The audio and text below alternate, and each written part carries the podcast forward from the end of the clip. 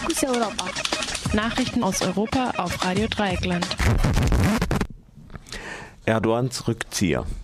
Die Baupläne im Gezi-Park sind offenbar Geschichte. Nach Angaben der Zeitung Neues Deutschland ist der Neubau einer Kaserne nicht mehr Teil der Planung der Stadtverwaltung. Das zeigten Entwürfe, die Istanbul-Stadtoberhaupt Kadir Topbaş gestern für den Taksimplatz und den nahegelegenen Gezi-Park vorlegte. Im Sommer letzten Jahres entstand aus dem Protest gegen die Baupläne, der zunächst vor allem von Umweltschützerinnen organisiert wurde, eine landesweite Bewegung Aktivistinnen protestierten gegen Polizeigewalt und die Politik der Regierung Erdogan insgesamt. Es wurden sechs Menschen getötet sowie Tausende verletzt. Nach den neuen Bauplänen seien so viel Bäume und Grün wie möglich vorgesehen, erklärte Stadtoberhaupt Toppasch. Allerdings gibt es die Befürchtung, dass das ganze Propaganda für die Kommunalwahl im März und die Präsidentschaftswahl im Sommer sei. Erdogans Regierung hat seit dem Korruptionsskandal der massenweise Rücktritte, Entlassungen und Versetzungen mit sich zog, ein schwerwiegendes Imageproblem. Gleichzeitig verschärft die Türkei ihre Internetzensur. Medienberichten zufolge können Webseiten jetzt auch ohne Gerichtsbeschluss gesperrt werden. Außerdem hätten die Behörden das Recht, die Bewegung von Nutzerinnen im Netz aufzuzeichnen und zwei Jahre zu speichern. Das Parlament hat gestern Abend das umstrittene Gesetz zur Kontrolle des Internets beschlossen.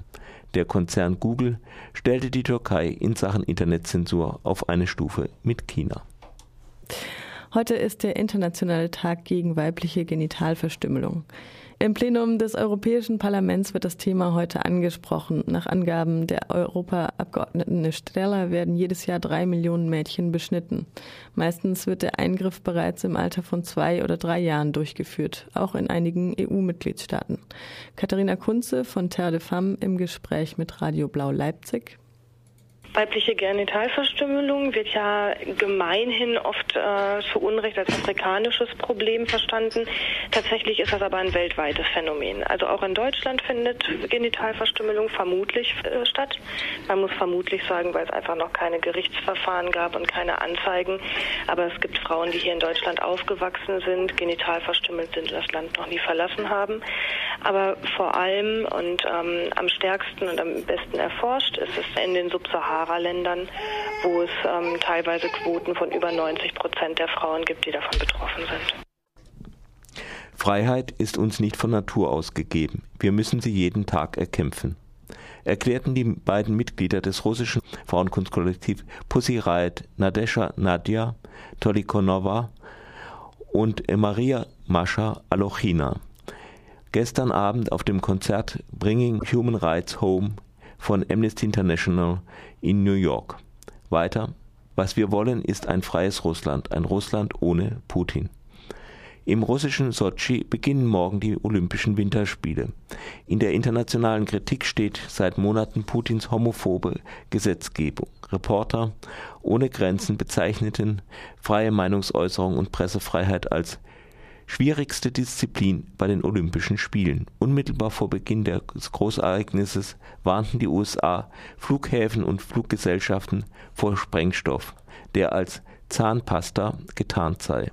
Nach mehreren Drohungen gab es im Dezember letzten Jahres ein Selbstmordattentat mit 34 Toten, 700 Kilometer entfernt von Sochi.